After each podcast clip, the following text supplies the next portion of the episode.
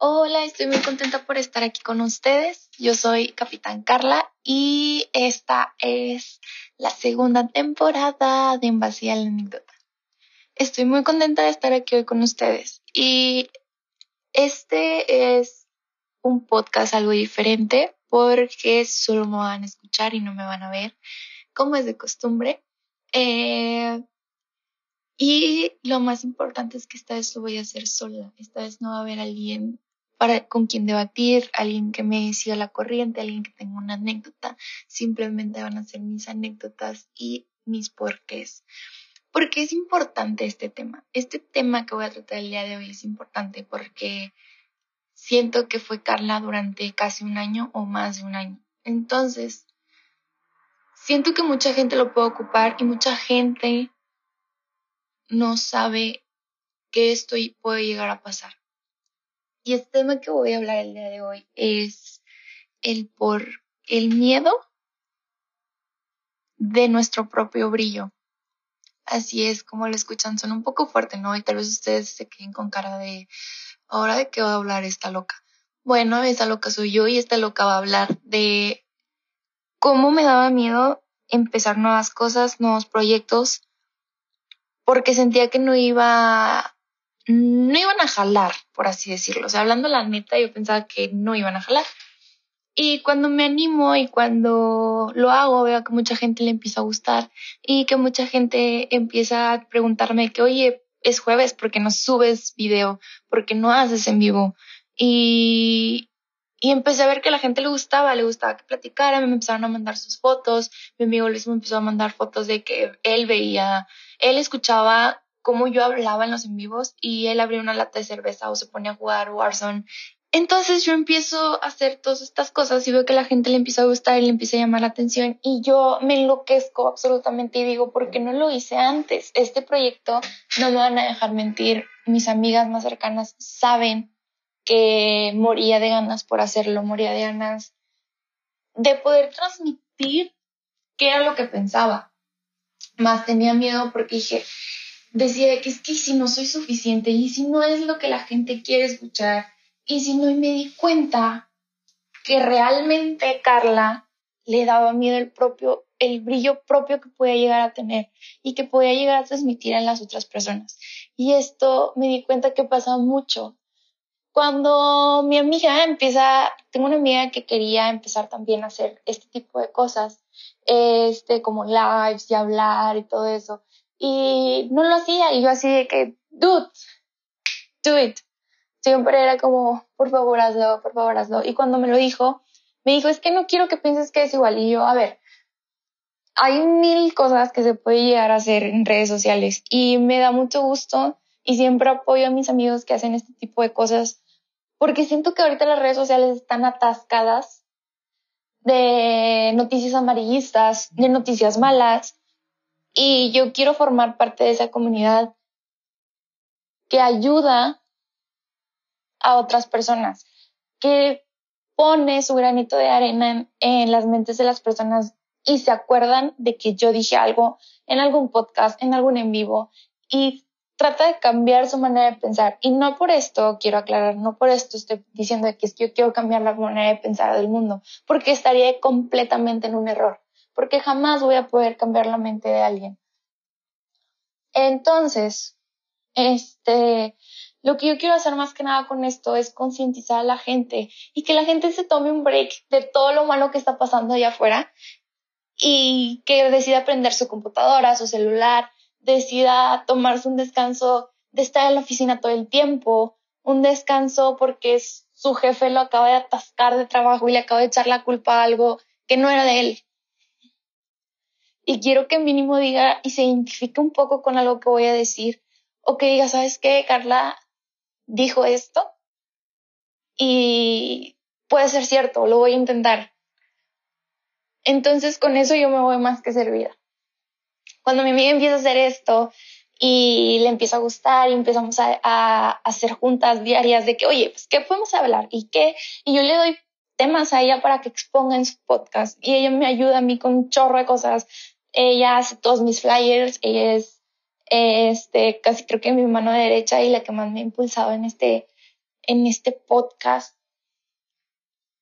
Entonces, este, cuando Carla del pasado empieza a tenerle demasiado miedo a su brillo, se da cuenta que el único punto negativo y foco malo en su vida era ella misma. Era su ansiedad diciéndole que ella no iba a poder, que ella no era suficiente para lo que estaba por venir. Y no es cierto. Los límites solamente me los ponía yo y era algo demasiado triste. Porque la verdad ponía mil excusas. La neta.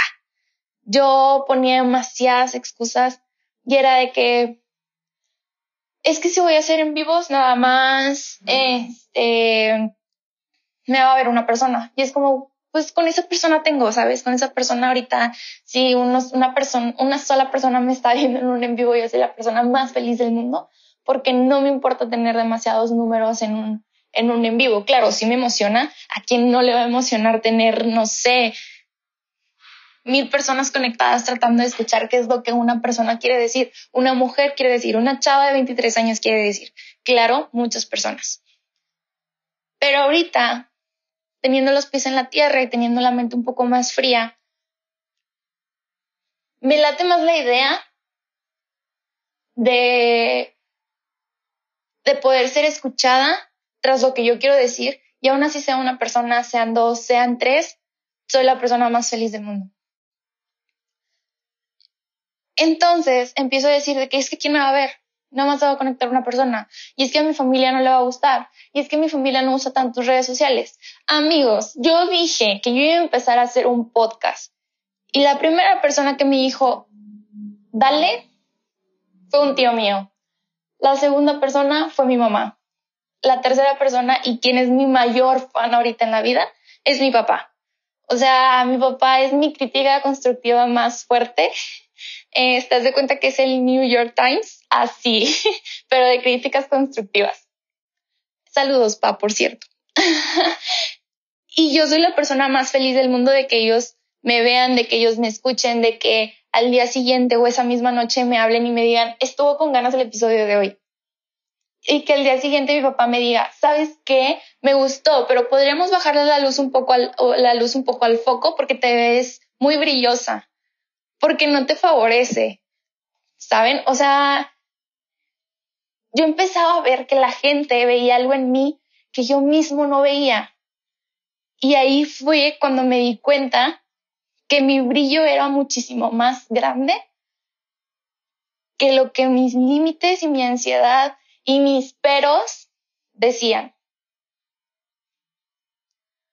Yo he conocido millones de gentes, bueno, no millones, porque sería mentira decirles que conozco millones de gentes, porque pues, probablemente no vamos a ponerle que conozco 20 gentes, porque 20 gentes te podría decir que sí te las puedo contar, pero aquí no vamos a balconear a nadie. Entonces, puedo decir que 20 gentes conozco que le ponen pero a todo lo que van a iniciar.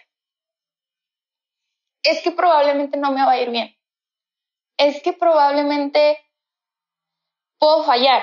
Sí. Pero eso va a ser a prueba y error y tal vez el día de mañana tú vas a ser muchísimo mejor y tu brillo va a sobresalir ante cualquier cosa. Hace mucho una amiga me dio una frase que, que es donde te planten florece. Y se me quedó tan marcada y de repente empecé a ver demasiadas fotos en Facebook, demasiadas fotos en Pinterest, demasiadas cosas acerca de cómo tú puedes florecer ante cualquier adversidad o cómo tú puedes sacar tu mejor lado ante un trabajo, ante un nuevo proyecto, ante una mala circunstancia. Y desde ahí dije, donde me pare, donde quiero estar, voy a dejar mi marca para que sepan que ahí estoy. Y cuando no esté, me extrañen, extrañen que Carla esté ahí. Ahorita no les puedo decir que soy la persona más exitosa, más feliz, más, o sea, que la escuchan, tiene millones de reproducciones en Spotify, Apple Podcast. No. Pero sí les voy a decir algo. Soy extremadamente feliz con lo que hago. Y tengo, que es muy importante. Y he aprendido de mí misma cañón. Y esto, esto que estoy grabando ahorita y esto que estoy diciendo, ha sido un reconocimiento propio. Ha sido trabajo constante de años. Porque como les dije al principio, Carla de hace un año le tenía miedo a su propio brillo. Carla le ponía peros a todos, a todos y a todo. Carla nunca estaba contenta, nunca estaba satisfecha con lo que hacía. Carla siempre quería más y claro, somos seres humanos. ¿Quién no va a querer más, la neta? Pero la verdad es que ahorita no es porque suene conformista, pero soy muy feliz y yo estoy aceptando mi propio brillo y estoy aceptando que donde me vaya a plantar el proyecto en el que yo vuelva a tener, yo sé que voy a florecer. Y esa es la, la reflexión que les quiero dar hoy. Aunque todo esté apagado, aunque todo parezca y todo esté en contra, y por esto quiero, no quiero decirles que aunque todo el mundo diga que no lo hagan, ustedes lo hagan, no cuando tú mismo te pongas tus límites, recuerda que tu brillo es más grande que todos tus miedos, que todas esas voces que no existen. Recuerda que las flores rompen pavimentos y que tú vas a romper pavimentos, que tú en oscuridades vas a brillar. Los dejo y este fue el primer episodio de la segunda temporada. Bye bye.